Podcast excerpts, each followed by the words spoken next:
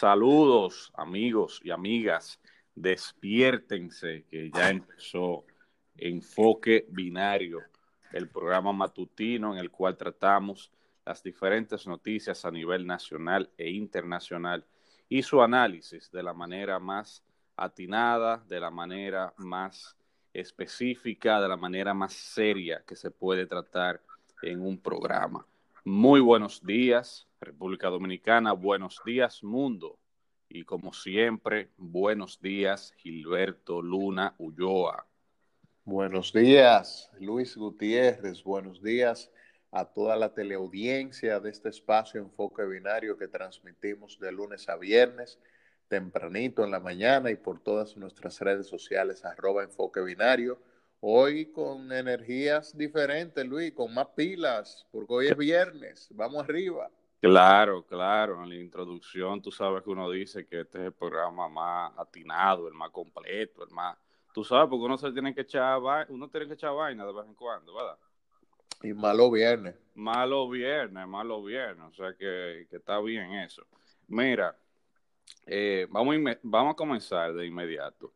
Hay eh, varios temas que son interesantes, que sé que a las personas les va a, gustar, les va a interesar. Eh, por ejemplo, la FINJUS, que es una institución que, que siempre ha estado eh, en la vanguardia de, eh, opinando y analizando acerca de diversas eh, reformas institucionales en el país, aseguró que el Poder Ejecutivo avanza en la transparencia pública con plan de reformas.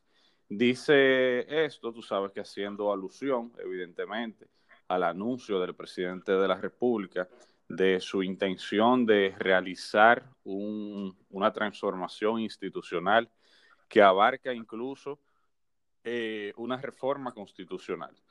Em, la FINJUS, eh, digamos que no, no, ha hecho un análisis eh, profundo del tema, evidentemente, porque solamente han pasado algunos días de la, del anuncio del presidente, pero seguro, seguro vamos a, esperar que esa institución haga recomendaciones y demás, porque siempre lo hace y siempre son eh, muy interesantes, así que vamos a estar pendientes a eso. Por otro lado, en Santo Domingo van a evacuar edificios periféricos a la zona del derrumbe en Gascue ante posibles secuelas. Eh, tú sabes, Gilberto, que hubo un edificio en construcción que se, que se derrumbó en ese sector de la capital. Afortunadamente, de acuerdo a las a los medios de comunicación que he estado eh, revisando, no, no hubo víctimas fatales, ni mucho menos, solamente eh, daños económicos y demás. Todavía se desconoce eh, de manera, digamos, clara cuál fue la causa de ese derrumbe, pero eso hay que investigarlo porque afortunadamente, gracias eh, a Dios, gracias a la providencia, como usted quiera, eh, no hubo víctimas fatales, pero pudo, pudo haber eh, habido víctimas fatales en ese caso y ocurrió una desgracia como ha ocurrido en otras ocasiones. Así que tenemos que estar pendientes a cuál va a ser la investigación en ese sentido. El juicio del caso de Brecht se suspendió para citar a testigo brasileño. El pedimento lo había realizado la defensa de, los, de, varios de los imputados en ese caso. Este, el tribunal eh, acogió ese pedimento y, bueno, ese proceso eh, sabemos que, ha sido largo, que ha sido incluso eh, tedioso eh, tomando también en cuenta la propia naturaleza del mismo, su complejidad. O sea que todavía queda, eh, eso va a dar mucha agua de beber todavía. Por otro lado, el presidente Luis Abinader manifestó ayer que va a fortalecer relaciones con el nuevo gobierno de los Estados Unidos que va a presidir en enero el señor Joe Biden el gobierno demócrata que va a asumir el, poder. Em, vamos a ver cómo, eh, digamos, cómo va a desenvolverse eso. República Dominicana, afortunadamente, siempre ha tenido buenas relaciones con, con ambos partidos cuando están en, en, el poder. Nunca ha habido eh, problemas, eh, por lo menos los últimos, en las últimas décadas, se podría decir. Así que eh, es, una, es una buena noticia que, que República Dominicana pueda seguir fortaleciendo sus relaciones diplomáticas y comerciales con ese país. Mira, Gilberto, por otro lado, ya por último, y yo quiero que, tu opinión al respecto, el, tú sabes que ayer, incluso tú y yo estuvimos comentando fuera de, del programa, algo que la comunidad jurídica eh, ha, digamos, eh, ha reaccionado. Un tuit del abogado Eduard Veras, en el cual él manifestó que debido a la situación precaria de la justicia, que está tardando mucho para, para dar respuesta en los casos a solicitudes y demás, un cliente, un cliente eh, muy querido de él, le había pedido el expediente para atrás, o sea, le había quitado el caso, para ponerlo más claro. Eh, yo estuve viendo ayer unas declaraciones interesantísimas con respecto a ese tema y a ese tuit del abogado Eduardo Núñez, que él decía, señores, eh, si eso es Eduardo Vera, que es un abogado que, que sabemos que, que, es conocido, que, que tiene una buena clientela, que es un abogado ya, que está a otro nivel, por así decirlo, ¿qué ustedes le dejan a los abogados que, que, dependen de muchas actuaciones judiciales para comer? Y es verdad, Gilberto, hay muchas personas en la comunidad jurídica que pueden decir, bueno, la justicia está lenta, la justicia está teniendo problemas, pero, pero en fin, ya, ya vamos a, a esperar a ver qué pasa, porque tienen oficinas de abogados grandes o tienen clientes grandes y eso no les afecta, pero hay abogados que no. Hay abogados que dependen, o sea, el, el, la comida de su familia depende de una actuación judicial, depende de una sentencia, depende de una eh, eh, certificación de un tribunal. O sea, óyeme, y, y, no se sabe realmente que, cuál va a ser la, la salida de esto. Eduardo Núñez eh, dijo algo que me pareció interesantísimo. Él dijo, la tecnología, yo soy partidario de la tecnología, porque la, la tecnología ayuda a, al ser humano a simplificarse. Pero él dice, aquí está pasando algo que es sumamente curioso, y es que ya un sistema que era precario, la tecnología lo que ha hecho es hacerlo aún más precario. O sea, es, una paradoja, y es verdad. O sea, el implemento de, de, de, esta, de esta tecnología ha hecho que que el caos que había en la justicia, esa, esa mora incluso judicial que había, se haya, se haya disparado. O sea, yo no entiendo sinceramente esto. Y quiero tu opinión también porque eh, como abogado, yo sé que ese tema te interesa y tú has hablado mucho de eso también. Así que, eh, nada, ¿cuál es tu opinión? Mira, la verdad que eso es un asunto eh, que genera mucha preocupación en la clase jurídica, en los sectores que están relacionados eh, con el derecho en la República Dominicana y de manera muy especial entre los abogados. Para que la gente entienda lo que ha pasado en el sistema de justicia a partir de la declaratoria de la pandemia, de la suspensión de todas las actividades durante tres meses a nivel nacional, es que durante todo ese proceso se trató de implementar una vía alternativa a través de eh, las telecomunicaciones, a través del Internet, a través de un sistema virtual, para virtualizar la justicia y que no se requiriera de la presencia de los abogados o de los jueces en los tribunales sobre la base de que eso significaba un, un peligro para el contagio, exponerse de esa manera el, el COVID-19, sobre todo por tantas personas de edad secretarias, jueces que hay dentro del Poder Judicial. Para esto se suspendieron todas las audiencias eh, físicas, presenciales, eh, se comenzó a virtualizar la justicia, a emitir sentencias por vía electrónica, a hacer solicitudes eh, a través de un sistema que ha creado el Poder Judicial. Sin embargo, en la práctica, eh, eso no ha sido efectivo. Muchos señalan que eso se debe a que se precipitó la manera en cómo se implementó, a que se quiso hacer un cambio de manera repentina y de manera drástica a un sistema que tenía, señores, ¿cuántos? 100, 200 años.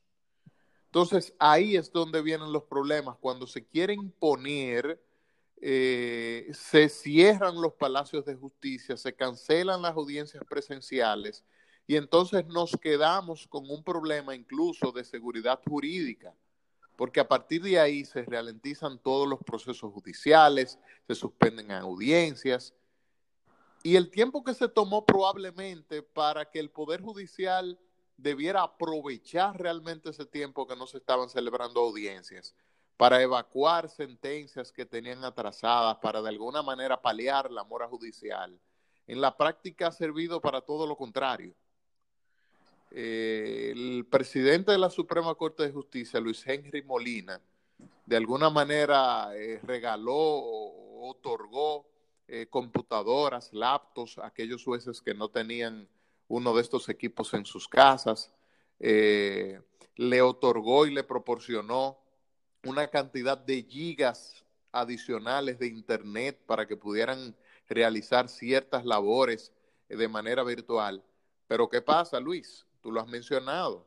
Hay oficinas grandes que para ellas esto no ha sido un problema, pero para el abogado de pie, para el abogado de, del estrato social inicial, vamos a decirlo así, que quizás no tiene una computadora en su casa, que quizás no tiene un nivel de conectividad apropiado, esto ha resultado, señores, en una total tortura para la clase eh, jurídica, para los abogados, para el bolsillo de los abogados, que se ha traducido en pérdida de clientes, en, no poder garantizar la efectividad de su trabajo, de las diligencias procesales que hay que hacer en el Palacio de Justicia y en, y en otras actividades vinculadas al Poder Judicial.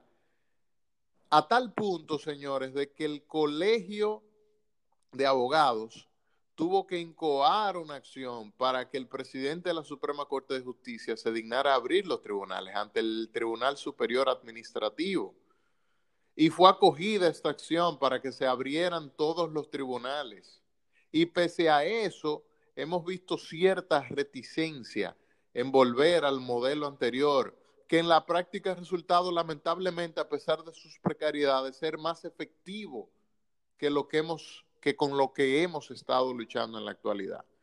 Yo pienso, Luis, que esto eh, hay que ponerle atención. La Cámara de Diputados yo sé que convocó unas vistas públicas que escuchó al Colegio de Abogados, a muchos de abogados de aquí de Santiago que se trasladaron al Congreso Nacional para exponer los retos que estaban enfrentando.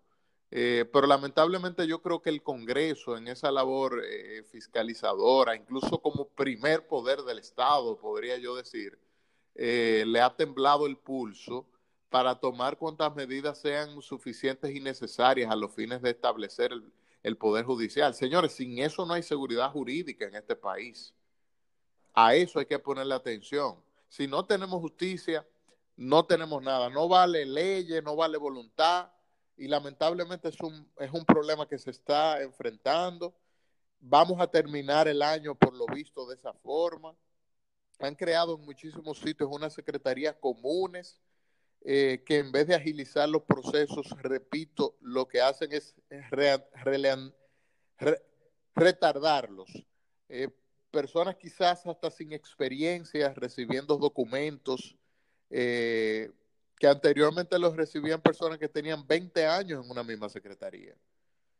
Esa serie de situaciones están provocando dificultades que, bueno, hacen que abogados como Eduard Veras emitan ese tipo de declaraciones a tal punto de que están perdiendo sus clientes.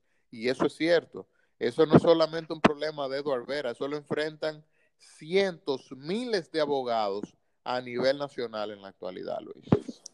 Mira, em, la parte de la implementación de la tecnología, yo he dicho en, anteriores ocasiones que no creo que sea ahí donde esté el problema. Es decir, el, asunto, el inconveniente, ha venido precisamente por el, por, porque se implementó eso, ¿verdad? Pero yo no creo que el problema sea en sí, en sí, la implementación de la tecnología, porque yo pienso que eso pudo haber ayudado. El problema está en una falta de gerencia. El problema está en lo que tú dijiste anteriormente, que se quiso eh, imponer de manera drástica, de manera súbita, ese sistema. Un sistema que para nadie era conocido, señores. Uno como millennial, tú lo sabes muy bien, que uno, no es que uno es experto en tecnología, pero, pero somos, eh, eh, no somos analfabetos digitales, ¿verdad? Eh, a uno le dio problemas, Gilberto, y hay que decir la cosa con toda humildad. A uno le dio problemas. Le dio problemas, por ejemplo, a los muchachos que, que son recién graduados ahora, que, que, que son más tecnológicos que uno que tienen 22, 20, eh, que tienen 22 años, 23 años, 24. Imagínate tú un abogado que tenga 50. Entonces, óyeme, fue la forma en la que se hizo y es la falta de gerencia. Óyeme, ah, eso, óyeme, eso fue un capricho. Eso fue un de capricho. quien tomó la decisión de imponer eso, porque no, no hay otra manera de explicarlo. Aquí, señores, teníamos en, en agosto, en julio, en septiembre, todos los supermercados abiertos. Es más, de día hay lugares de expendio de bebidas alcohólicas, restaurantes, la gente sentada sin mascarilla, sin ningún tipo de contemplaciones. Y todo operando con total normalidad en las empresas de zona franca, en muchísimas oficinas. Y solamente el Poder Judicial cerrado. Las audiencias en los palacios de justicia. Eso no tenía ninguna explicación ni razón de ser. Por eso yo digo que eso fue un capricho, Luis. Eso fue un capricho, un capricho y como dije, una falta de gerencia, porque pudo haber sido distinto, la tecnología pudo haber ayudado, es cierto, pero por esa falta de gerencia, por esa falta de, de, visión de administración, porque el que, el que está a la cabeza de la Suprema Corte de Justicia no solamente debe saber derecho, tiene que saber eh, gestionar, porque es, un, es el sistema de justicia que tú estás eh, eh, digamos que administrando. Eh, el Consejo del Poder Judicial tiene esa labor, esa labor, digamos, de, de, supervisión, de implementación, de medidas, de administración, pero la, la falta de gerencia creó este caos. Y mira una cosa que también a mí se, yo iba a decir que se me pasó. Eh, cuando yo inicié mi comentario, yo hablé de los abogados, pero Gilberto, tú sabes muy bien que esto es un tema que le afecta a la sociedad en sentido general, porque no es el abogado nada más y el individuo que es un comerciante, que tiene una creencia que quiere cobrar y que, y que necesita acudir a los tribunales para eso porque ha tratado de negociar con el deudor y no ha podido. ¿Qué pasa con el propietario de un inmueble que, se le, que ilegalmente eh, un, un gracioso se le introduce ahí y no quiere salirse? Que tiene que hacer un desalojo. ¿Qué pasa con la pareja que se quiere divorciar? ¿Qué pasa con una persona que hizo un proceso de deslinde y le pusieron una oposición a ese deslinde? Tiene paralizado el proceso. O sea, son muchísimas cosas, sin hablar de la parte penal, ¿eh? sin hablar de lo penal, que es más delicado todavía, que es más delicado. Entonces, óyeme, no, señores, ya, ya, ya, ya, hay que, ya hay que darle carácter a esto. No podemos seguir con, con, con esta misma vaina, y perdón por la palabra. No podemos seguir con esto. Ven acá, pero, pero no se supone que nosotros habíamos avanzado en cuanto al poder judicial, que este era un poder judicial distinto. No, así no. Vamos a hacer las cosas diferentes. No, no sigamos con este caos, porque sinceramente, óyeme, eh, hay que ser lo suficientemente humilde para decir, mira, yo me equivoqué, es verdad que me equivoqué. Eh, metí la pata, pero la no, eso, eso, está, eso sabes tú que no va a pasar, Luis. Óyeme, pero hay gente, hay gente que, conchale, que mete la pata y la quiere dejar metida a, eh, eh, contra viento y marea simplemente por un capricho o por orgullo. Y, y las cosas no son así. ya para finalizar el comentario, te voy a decir lo siguiente, que recuerden, que recuerde la gente, sobre todo los que están implementando cosas como esas, que están siendo perjudiciales, que la gente, a la gente no la recuerdan cómo comienzan, a la gente la recuerdan cómo terminan. Usted puede ser la persona más buena del mundo y haber hecho cosas buenas, pero si usted en sus, en sus últimos años o en sus últimos eh, momentos eh, en que ostenta una, eh, una función pública, ya sea en, el sector justicia o en otro sector, usted mete la pata, a usted lo van a recordar por eso. ¿eh? Entonces, mucho ojo con esa situación, Gilberto. Bueno, señores, llegamos al final de este espacio Enfoque Binario Podcast. Yo creo que si hoy no nos cierran el programa, yo creo que va a faltar muy poco después de todo lo que hemos dicho hoy, Luis. Hoy fue un programa de desahogo. Vamos a llamarlo así, porque yo creo que sí, que hay muchos abogados que, que van a sentir que nosotros hemos sido portavoces de esa necesidad, de todos esos sentimientos encontrados de decepción de la justicia, diría yo, en, en muchos casos, de incertidumbre, de ansiedad, de estrés, de preocupación. Yo pienso que sí, que el programa de hoy ha servido para desahogo y para reflexión. Señores, gracias a todos por acompañarnos. Tengan buen fin de semana y no se olviden que el próximo lunes tienen una cita con nosotros a la misma hora por el mismo lugar. Hasta entonces.